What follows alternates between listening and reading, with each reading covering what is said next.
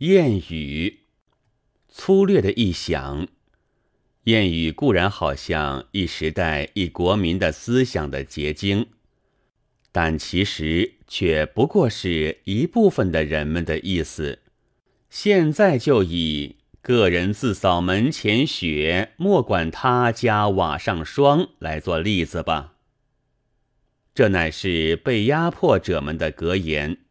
叫人要奉公纳税、书捐安分，不可怠慢，不可不平，尤其是不要管闲事。而压迫者是不算在内的。专制者的反面就是奴才，有权时无所不为，失势时即奴性十足。孙浩是特等的暴君。但降晋之后，简直像一个帮闲。宋徽宗在位时不可一世，而被掳后偏会含垢忍辱。做主子时以一切别人为奴才，则有了主子，一定以奴才自命，这是天经地义、无可动摇的。所以被压制时。信奉着“各家四扫门前雪，莫管他家瓦上霜”的格言的人们，一旦得势足以凌人的时候，他的行为就截然不同，变成“各家不扫门前雪，却管他家瓦上霜”了。二十年来，我们常常看见武将原是练兵打仗的。且不问他这兵使用以安内或攘外，总之他的门前雪是治军。然而他偏来干涉教育，主持道德。教育家原是办学的，无论他成绩如何，总之他的门前雪是学务。然而他偏去膜拜活佛，介绍国医。小百姓随军冲夫，童子军沿门募款，头儿胡行于上，以民乱碰于下。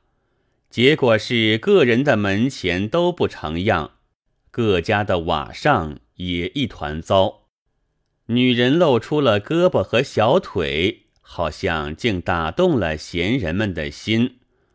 我记得曾有许多人絮絮叨叨。主张禁止过，后来也确有明文禁止了。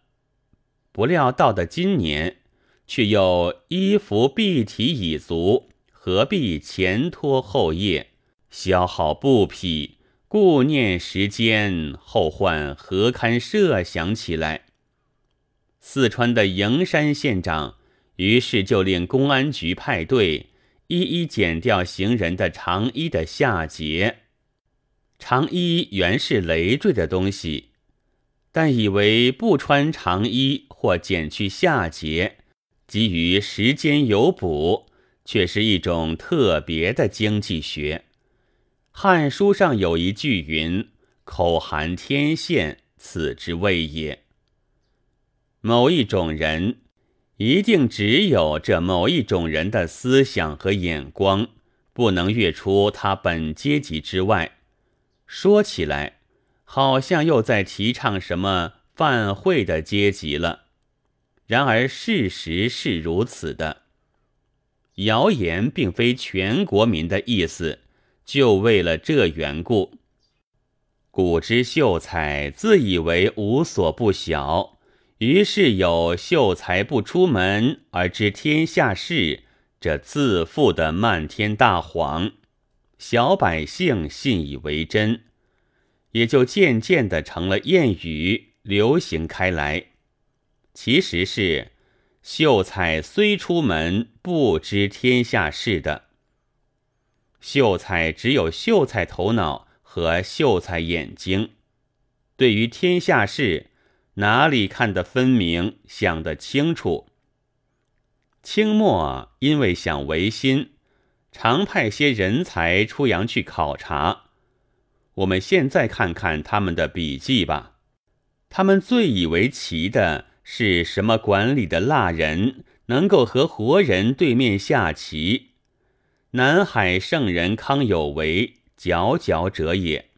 他周游十一国，一直到了巴尔干，这才悟出外国之所以常有弑君之故来了，曰：因为宫墙太矮的缘故。六月十三日。